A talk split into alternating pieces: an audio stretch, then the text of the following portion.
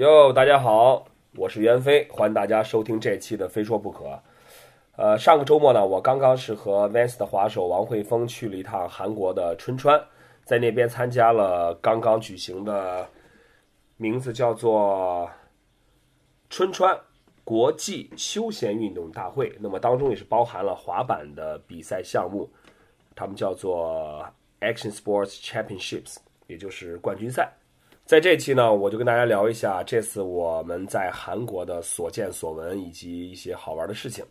当然，在我们这期节目开始之前，照例还是微博问题的回答。来看一下微博我们的朋友提出的问题。这位朋友微博名字叫做“他会穿越重重人海”，只就就省略号了。他说：“业余滑板的，是不是什么鞋都可以穿？”呃，其实是这样的，滑板的对于鞋的要求呢，并不是在于你是业余还是专业，其实都是应该选择一个合适自己的滑板鞋来保护自己的脚步。通常我建议大家不要穿底儿太厚而且特别窄的鞋，呃，因为这种鞋呢底厚鞋窄，特别容易崴脚，呃，尤其是一些像一些跑鞋啊、旅游鞋那种，呃，普遍都是底儿比较窄，然后为了轻便，底儿做的也是比较的松软。虽然走路比较舒服，但是用在滑板上其实还是，啊，有一定的危险。同时呢，很多跑鞋的下面都是那种格状或者是有凸凸起，为了防滑。滑板鞋呢则正好相反。我建议大家在穿滑板、选择滑板鞋的时候，尽量选择底是平的，而且是具有防滑、比较耐磨的这种鞋底。当然了，很多滑板鞋，绝大部分滑板鞋的鞋底都是这种。穿什么滑板鞋，其实跟你业余或者不业余没有关系。只要你滑板，或者说只要你从事任何一个体育运动，你都应该去穿着相应的可以适应这个运动、可以保护你脚的一个鞋子。再来看这位微博的朋友，他的名字叫做漂泊的小航。他说：“袁飞哥，我想玩滑板，初级的可以用什么样的？所谓的初级呢，在我理解就是入门级的滑板。”目前在中国呢，通常来说，新手大部分会选择整板。整板的品牌和价位，目前在中国也是花样繁多，基本可以说从一百多的到六七百的都有。呃，国产的、进口的，各种各样的牌子，巴拉巴拉这种。呃，根据我的经验，我觉得如果你是一个初级的爱好者的话，呃，作为练习初级的基本的滑行、平衡，或者是刹车，或者一些简单的类似于。初级的奥利这样的动作，那么你可以在三百到五百之间的价位选择一块整板。当然，品牌也就是你可以呃到滑板店去看一下，来选择你自己喜欢的品牌或者图案就 OK 了。好的，我们这次呢就选择了这两个比较代表性的问题来回答。呃，那么大家呢以后如果有什么问题想在我们的节目当中听到解答的话，欢迎大家发送私信到我的微博。At 袁飞 Lady 滑板，或者是到 kickclub.com 都可以。我们会挑选比较有代表性的问题，在每一期的节目开始之前，正式的话题开始以前，我们先会来回答大家的问题。书归正传，呃，我们来说一下这次在韩国春川进行的一个国际休闲运动大会当中的滑板比赛。呃，这次呢，我和汇丰都是第一次去韩国，所以在出发之前呢，也都是非常的兴奋。呃，毕竟是去一个从来没有去过的地方，而且，当然了，我作为一个青岛人，其实我自己觉得对韩国还是相对没有什么陌生的感觉，尽管从来没去过。呃，但我们更好奇的是，我们这次去比赛能看到什么样的这个这个水平的滑滑板的选手？因为这次比赛基本上所有亚洲的国家，包括呃中国、韩国、日本、菲律宾、马来西亚、呃印度尼西亚。这些地方的滑手都会去参加，所以我们这边也是非常的好奇，因为毕竟呃有挺长时间没有在比赛当中亲眼看到这些亚洲其他国家选手的这种这种表现。我们这次去的时候也是特别的特别的充满了这种好奇，充满了这种未知的一种感觉。我们是先从从青岛青岛飞的那个仁川，在韩国呢，不管你是到春川，或者到仁川，或者是到首尔。啊，基本都是会飞到仁川机场。我们到达仁川机场之后呢，啊，他们当地的这个比赛的组委会也是挺周到的，只安排了这个工作人员在就在机场门口，机场出站那儿举着一个一个牌子，写着我和汇丰的名字。然后接到我们之后呢，那个接我们那个那个人他就说我们需要坐大巴从从这个仁川机场到春川，大概是两个半小时的路程。这样看来的话，春川其实离仁川机场还是蛮远的。之前在去之前，我也百度上搜索了一下春川，是韩国的一个有名的一个旅游的城市啊，风景风景不错，所以这次也是也是刚好可以利用这个机会去啊享受一下大自然的这种这种这种风景什么的。呃，结果呢，我们我和汇丰在就在第一次到韩国，然后坐大巴去春川的路上，大概开了有一个小时左右的时间，我正在就我已经睡着了，就。就突然好像就感觉到车在猛猛然刹车，然后紧跟着一声一声咣一声巨响，就把我给给震醒了。然后我就我就直接就扑在前面那个，我坐我和慧峰坐最后一排嘛，我们俩就都直接扑在前面那排座位上，拿手就但是还好反应快，拿手扶住了就没什么事儿。但是坐在我们旁边就冲着过道那一排有一对父女，是先是他爸爸直接飞出去扑在地上，紧跟他女儿又飞出去摔在他爸爸身上。就摔得特别严重，后来我们就肯定 OK，肯定是出车祸了。然后就看到前面有一辆银色的轿车，就屁股已经被撞烂了，然后车头也被撞了，直接顶到了旁边的护栏上，就挺严重的一个车祸。呃，好在大巴上的这个这个乘客呢是没有什么没有什么问题，除了那对摔倒的妇女。后来我就问汇丰怎么回事，他说我们是在高速一个分岔道上，那辆轿车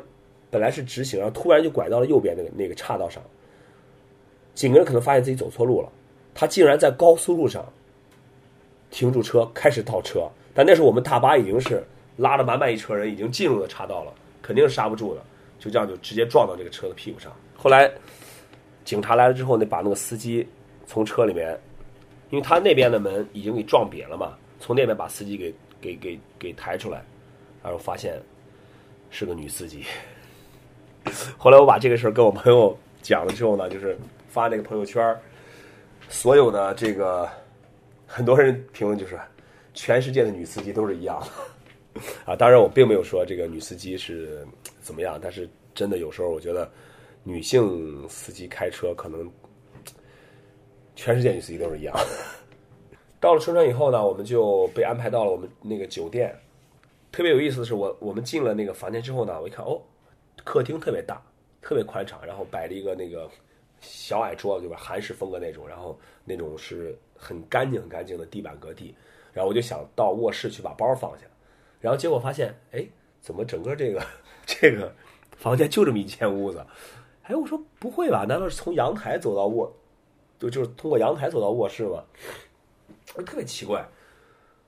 后来我突然反应过来，我说这应该是地铺，我就把旁边的橱拉开一看，果然。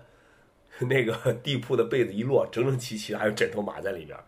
我就明白，就是他们那边这边酒店就是有有很多房间是就是这种地铺，地给你擦的很干净，然后你就直接把那个把一把一个一个被子铺在地上，一个被子盖盖住，有一个枕头，这就是一个床位。然后唯唯一有点不太理解的是，他们组委会给我们那个房间安排了五个人，我汇丰、谢文凯、呃张弛还有那个帕斯卡，那个房间是干净。是打地铺不占地儿的，就是塞五个人在里面，其实也挺过分的。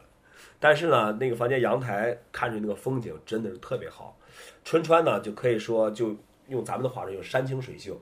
天特别的蓝，然后山特别的绿，然后还有一个很大的一个一个一个湖。这个酒店呢，整个就是呃还有这一条一条线，这个酒店的整个的这个区域就是在这湖边上建的，所以在阳台上你往远处看，青山绿水还是。真的是特别好，一个特别好的适适合度假一个休假的一个环境。到了酒店之后，我们也因比挺着急的，就感觉有点像当年秦秦皇岛比赛，就因为刚来到一个陌生的地方，然后又有一个听说场地还挺大的，我汇丰就就换了换衣服休息一下，立马拿板去现场了。到场地呢，他这样，他那个场地其实离我们酒店很近，他在春川的一个体育馆旁边，呃，大的比赛场地呢，就是那种。像乌鲁尔那样，是直接是那种各种呃结构搭建在一块儿，离地它整个场地其实是离开地面的，大概是有五十公分高度，是搭建在一个很大的平台上面。呃，它场地边上有一个有一个小场地，纯街区那有点像那种初级区或者热身的区域，呃，有各种不同的 box、manual pad，还有还有 rail，其实蛮好玩的。我汇丰就打算在那边去先滑一下。汇丰呢，因为是膝盖之前南京的表演当中受伤了，我们去了就看到有一些滑手在滑，我们也不知道是哪儿的，我们就在旁边先看，就看他们就差不多五六个吧，就一个接一个在做那个 tail blanc，然后各种动作下。开始我看我说，嗯，后来看了看，听他们说话，应该是有韩国的，应该也还有印尼的、菲律宾那几个滑手，好像有一个还挺有名的，叫那个 Jeff Gonzalez，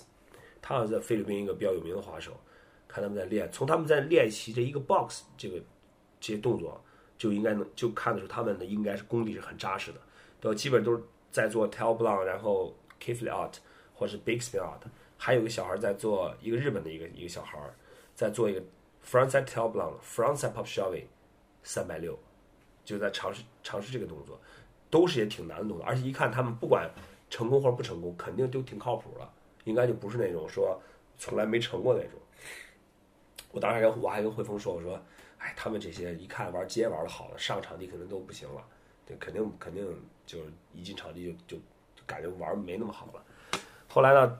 他们到了滑板的热身他们的春川比赛是这样的。每一个项目有一个小时热身时间，比较规范。滑板的时间是三点半到四点半，然后六点半到七点半。后来滑板热身时间开始之后呢，这帮滑手就哇全拿着板就去场地里面了。我汇丰就说：“哎，咱也去看一下吧。”我说：“你看你是看他们在场地能玩成什么样。”然后进场之后呢，我就我就这帮滑手啪就都冲到场地里边开始各自找找地方开始滑。首先我觉得就。让我很很吃惊，就是那几个小孩应该是日本的，日本的小孩差不多有三四个吧。有一个就是刚刚咱们之前看过 video，是被 DVS 赞助那个那个日本小孩好十三岁还是十五岁那个。那日本那帮孩子个个就飞抛台飞得特别好，全部都是飞起来手抓在在空中再再蹬一下，人家或者再再就是做一个做一个这种一个展的动作，然后包括优池什么的 frontside 或者是。backside one foot 全部都能做，就感觉他们对这个场地就是这种这种这种感觉是特别好，这一看就是平常练的很多。后来就看到那那几个那个印尼的、马来西亚那滑手，就他们一进场地，感觉是好像就是那种如鱼得水，你知道吗？就就是就是滑的嗖嗖的，你知道吗？小乱满满天乱飞。当时我就觉得，我第一感觉说，我我操，这个场地还挺厉害啊。后来我就看看汇丰，汇丰旁边也是表情是比较那种，就后来我说这个，我说你，我说你腿有伤，我说要不然就先别进去热身了，先看他们看他们滑能滑成什么样吧。然后这帮滑手呢，差不多在一个小时的热身时间里面就没有停过，从六点半到七点半出来，所有滑手就一直不停的在里面滑，乱滑是什么就试动作什么的。呃，给我印象比较深的是一个日本的小孩儿，呃。是那个牌子赞助的，IFO Info 赞助的。然后他他有一套动作是不失误的，一个 K flip frontside b o s s l i e 紧跟着对面的湖面一个 frontside flip disaster，就外跳转翻板，然后就打板肚再下来。呃，再加上他还有一个动作就是借抛台起来，后手抓板头的外转三百六，这几个动作基本是就是不失误。后来我就看了看，我就觉得我说。哎呀，我就这真的是在第一天这个热身的时候就感觉到，就没想到这帮外国滑手，就亚洲的其他国家滑手能滑得这么好。其实，在我我在我印象中，其实呃这么多年以来，我只是说，因为我也没有没有去过亚洲的其他国家，就看过比赛，我就一直觉得啊，亚洲其他国家肯定玩的好的，也有玩的不错的，呃，但是肯定跟我们中国也不会差太多。但这次我那天看他们热身，看了一个小时。我就觉得我们中国的滑手真的跟他们的水平差的太多了，差太多了。从我的这个角度来看，我觉得他们当中有一些滑手水平应该是跟欧美比较接近了。后来我就我还问汇丰，我说：“哎，我说你觉得咱们的中国滑手过来，你觉得有戏吗？” 汇丰想了想，默默的摇了摇头，你知道吗？汇丰这人本来就比较内向，然后加上那天腿又受伤了。后来我们俩晚上就就去吃那个春川铁板鸡嘛，边吃就在聊这个东西。我就说。我说看了看他们这个这这些水平，我真的觉得咱们中国的滑板还有挺长的路在走。真的，你我相信，就是所有的中国滑手，如果他在现场看到那些其他的国家、亚洲其他国家滑手水平，肯定都会感觉比较吃惊的。你先甭说说什么到欧美什么的，你就先看咱们中国周边这些这些这些国家，他们的滑手那种那种水平，我们可能都是要需要去努力去去去，可能还要再需要一段时间才能才能达到。呃，而且我从他们的滑板当中，我感到一种什么什么什么感觉呢？就是他们滑板第一就不知疲倦，特别有有有那种有劲儿、有干劲儿那种。就一个小时的时间，所有参赛的滑手全部在场地内乱滑，没有什么停下来，最多停下来喝口水什么的。啪，一个小时到了，该别的项目了，大家还都依依不舍的从场地里面走了。就滑板特别有热情那种感觉，感觉他们就是就在那一个小时里面有使不完的劲儿，在在在去去练习去去，而且有很多都在走线路嘛，走比赛的线路。再就是我感觉他们滑板都看他们脸上表情都特别开心。就不管是成了还是不成，就特别特别开心。对他们来讲，滑板是一个很开心的事儿。我我那跟汇丰说，他们是不是都打了鸡血了？就这个从这边呢，我就我就在考虑，在就想到我们我们国内的呃滑手，其实有很多时候就是哎抱怨这个不好，抱怨那个不好，场地啊或者是什么什么一些客观条件。但其实这个春川这场地呢，呃，严格来说，它真的是不太适合街式滑板，因为它这个。街市区域只是在场地周边那那那一溜中间都是那种大的湖面啊、抛台什么的。呃，在我看来，其实如果我是一个滑手，我也会说啊，这个根本不适合不适合街街式滑板，又没有那么多湖面，怎么怎么怎么比啊？但是你反过来看那些滑手，日本的也好，菲律宾的也好，呃，新加坡的也好，泰国的也好，几乎每个人都可以在在里面滑的，就是特别流畅。飞也好，抛抛台也好，湖面也好，呃，或者人人字坡的湖面也好，都是特别，就是一看就是平常对对这种道具的掌握特别全面，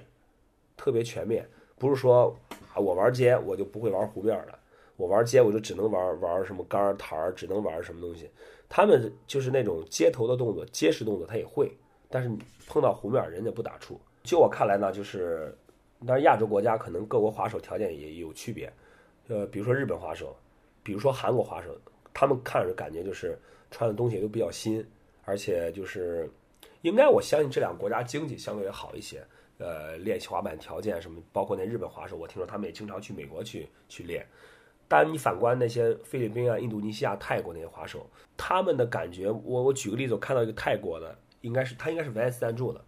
呃，穿的呃从头到脚都是 Vans，他的衣服感觉已经很旧了。也可能是被晒的，或者或者怎么样，但一看，我觉得这些滑手他们就是那种滑板的条件应该不是特别的好，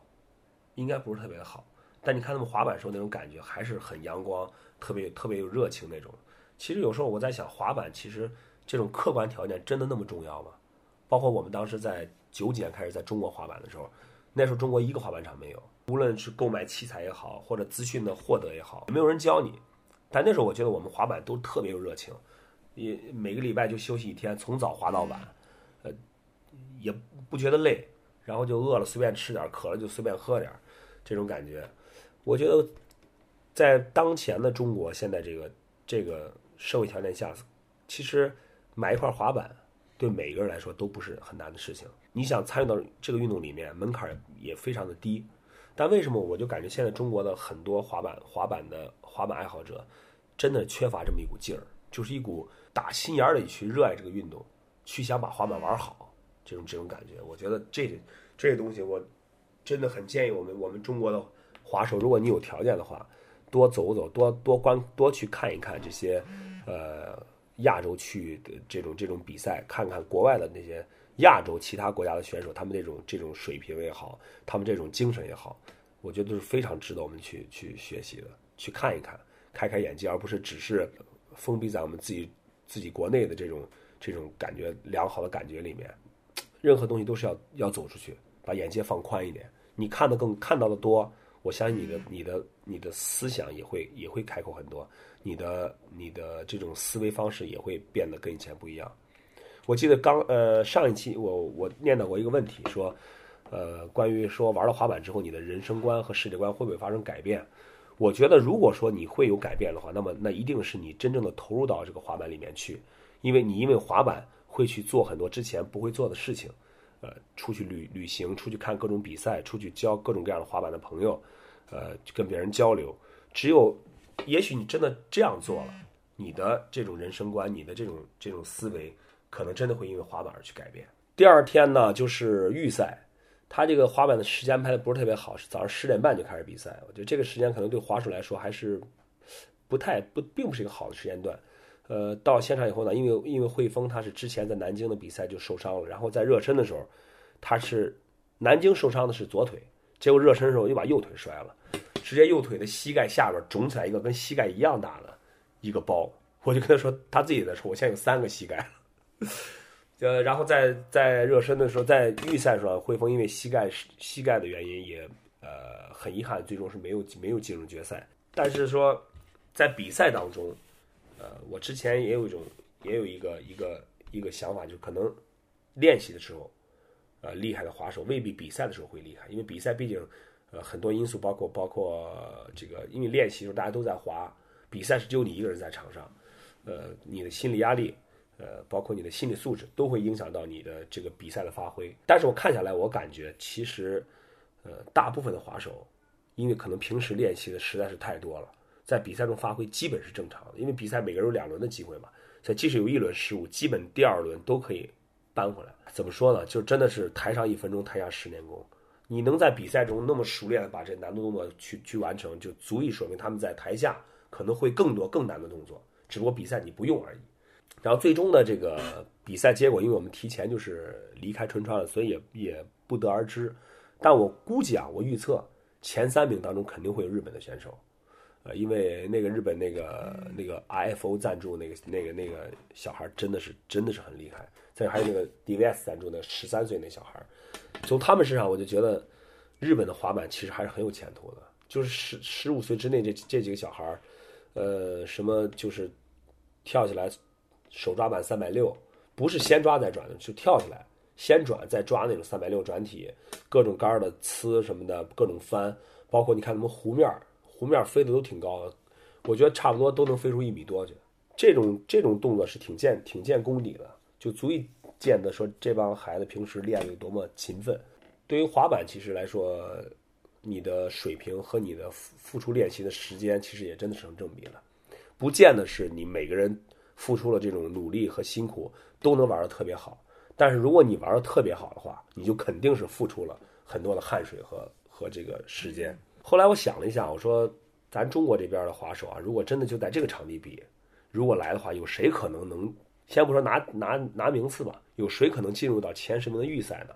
我后来想了想，可能李芷星和王慧峰，呃，刘佳明，他们这三个选手可能性比较大一些，因为他们平时都是呃，相对来说还有场地可以练。但是说要想比赛当中拿到前三名，或者说拿到比较好的名次。我觉得还是有一段路要走。总之呢，春川的比赛让我也好，汇丰也好，真的是亲眼看到了亚洲其他国家的滑手的实力。我相信，呃，对于汇丰来说，也对他来说也是一个很大的促进。呃，等到他膝盖的伤好了以后，我相信他也会肯定会更加努力的练习，因为在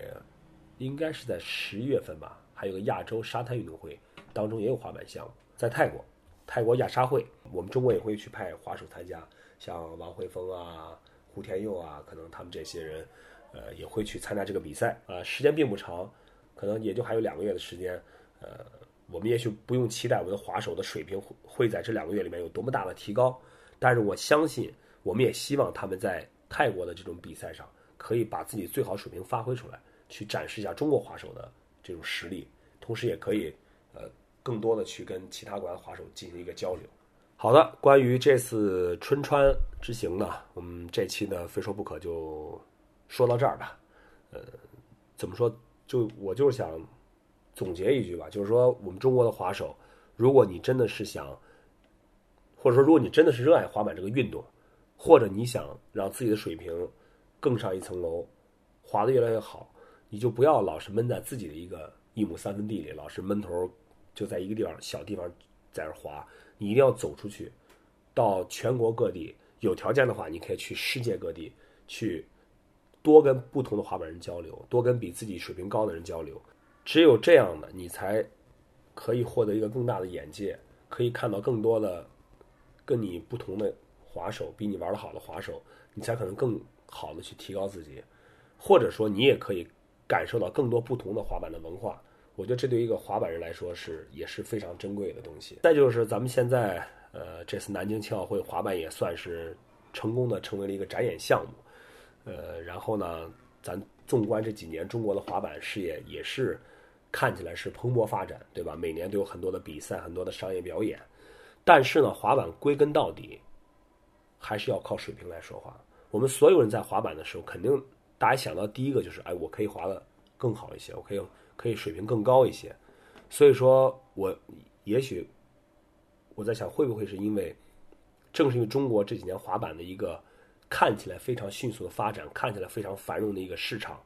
而反而会蒙蔽了我们的双眼，去影响了我们一个一个练习滑板的一种一种心态。嗯，我觉得大家还是时刻不要忘记自己最初滑板的目的是什么。我们只有